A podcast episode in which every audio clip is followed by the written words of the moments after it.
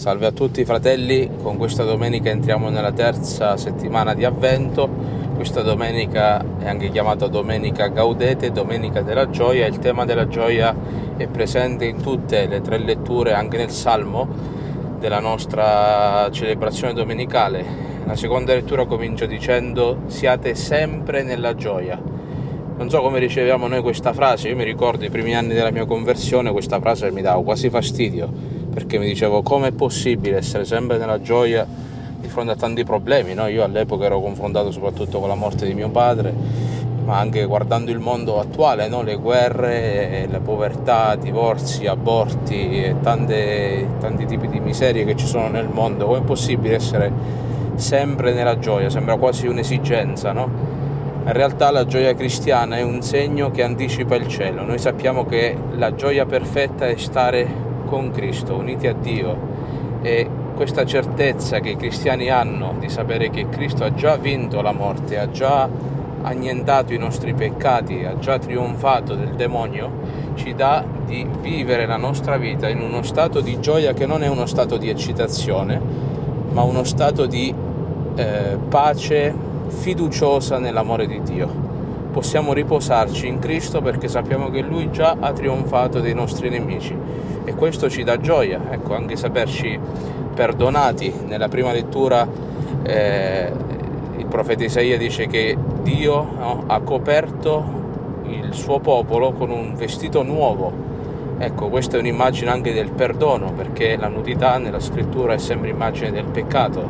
Pensiamo anche, come dicevo anche l'altra volta, se non sbaglio, no? Adamo ed Eva, quando cadono, si scoprono nudi, ma non è che non lo sapevano, si scoprono nudi significa riconoscono di essere lontani da Dio. Il primo atto di amore che Dio fa è fargli un vestito, coprire la, la loro nudità. Ecco, questo lo fa Dio con noi, ogni volta che anche che ci confessiamo, il Signore ci dà una nuova dignità, viene a coprire il nostro peccato con il manto del suo amore.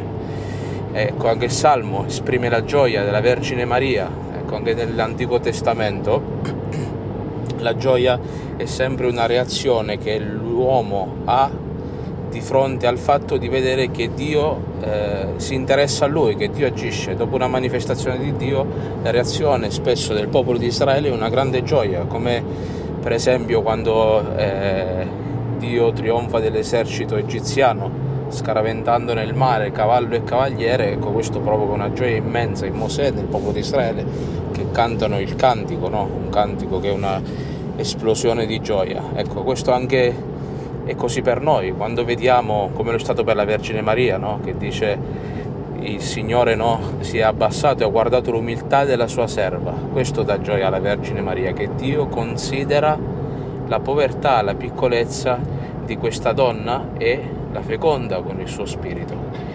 Noi perché possiamo gioire del fatto di stare con Dio? Perché la nostra anima è fatta per questo la nostra anima è fatta per essere fecondata dall'azione dello Spirito Santo. A noi nulla può darci una gioia più grande che il fatto di saperci intimamente amati da Dio. Per questo tante persone, tanti religiosi, suore, missionari, ecco, lasciano la mondanità, la gioia mondana per cercare nell'amore di Dio una gioia che supera tutte le altre. E Infine, ecco anche il Vangelo, c'è Giovanni Battista, questo è un testo bellissimo, io trovo pieno di senso, nel quale Giovanni Battista manifesta eh, il fatto che lui non è Dio. E questa è una professione di fede, che lui fa una professione di fede eh, in versione negativa, diciamo, no? Normalmente noi quando facciamo una professione di fede diciamo io sono cristiano perché Dio ha fatto questo, questo e questo. Giovanni invece per tre volte dice io non sono. Questa è una risposta a che cosa? Alla caduta anche di Adamo ed Eva, perché Giovanni dice io non sono Dio. E qual è stata la tentazione dei nostri primi genitori nella fede? Il fatto di farsi Dio. Ascoltare la predicazione del demonio, lui che voleva essere Dio, voleva farsi Dio, si sono fatti loro stessi degli dei, stabilendo in maniera autonoma che cosa è buono, che cosa è male per loro, ovvero cambiando la loro natura, perché noi sappiamo che Dio mette una legge naturale in noi attraverso la quale possiamo essere felici, eh, rispondendo alla chiamata, ecco, a questa natura ontologica no? proprio che abbiamo in noi. Dio ha messo già un programma in noi perché noi siamo felici. Ecco, l'uomo disobbedisce a questo, si fa Dio di se stesso e sperimenta la dannazione, che è la tristezza. L'uomo è scacciato dal paradiso, perde questo stato di beatitudine gioiosa che aveva nell'unione con Dio. Allora Giovanni, così come nelle prime pagine del, eh, dell'Antico Testamento l'uomo dice io sono Dio, Giovanni comincia il Vangelo dicendo io non sono Dio. Ecco, e voi sapete benissimo anche che il verbo io sono è il nome stesso di Dio. Quando Dio si presenta a Mosè nel roveto ardente in Esodo 3:14, eh, il nome di Dio è io sono. Quindi Giovanni ripete per tre volte io non sono. Giovanni è per eccellenza il profeta chiamato a diminuire affinché Dio cresca in lui, aumenti in lui. E questo è esattamente questa la conversione cristiana. La conversione non è solo eh, non lo so, fare delle pratiche cristiane così andare a messa è a operare un cambiamento di mentalità grazie al quale noi ci svuotiamo di noi stessi, ci svuotiamo del nostro sgoglio, ci svuotiamo della nostra propensione a difendere sempre le nostre idee, la nostra maniera di considerare il mondo e dire io non sono il centro del mondo. Giovanni si ritira affinché Cristo prenda tutto il posto, no? Anche questa frase che dice alla fine del Vangelo, io non sono degno di slegargli i sandali, questa è un'immagine sponsale per dire che Israele, che è la sposa, non appartiene a Giovanni, ma appartiene al suo vero sposo che è Gesù Cristo.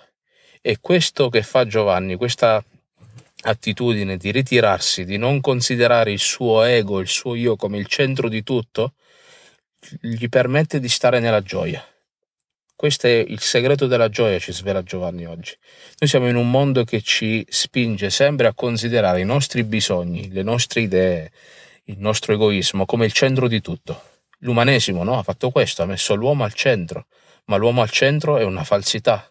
Dio deve stare al centro affinché l'uomo ritrovi il suo posto nel creato, nella creazione, il senso eh, della sua vita. Anche perché, pensate un attimo, no? Noi non possiamo vedere l'azione di Dio nel mondo se ci mettiamo al centro della creazione, perché se tutto lo fai tu, se tutto lo realizzi tu con le tue forze, con i tuoi desideri, con la forza dei tuoi pugni, Dio come fa ad agire? Dio non può agire, ti lascia da solo. Per la tua conversione ti lascia andare e che succede? Che tu non sperimenti quello che è la causa della gioia cristiana, che è il fatto di vedere Dio all'opera. E la nostra fede eh, piano piano si spegne.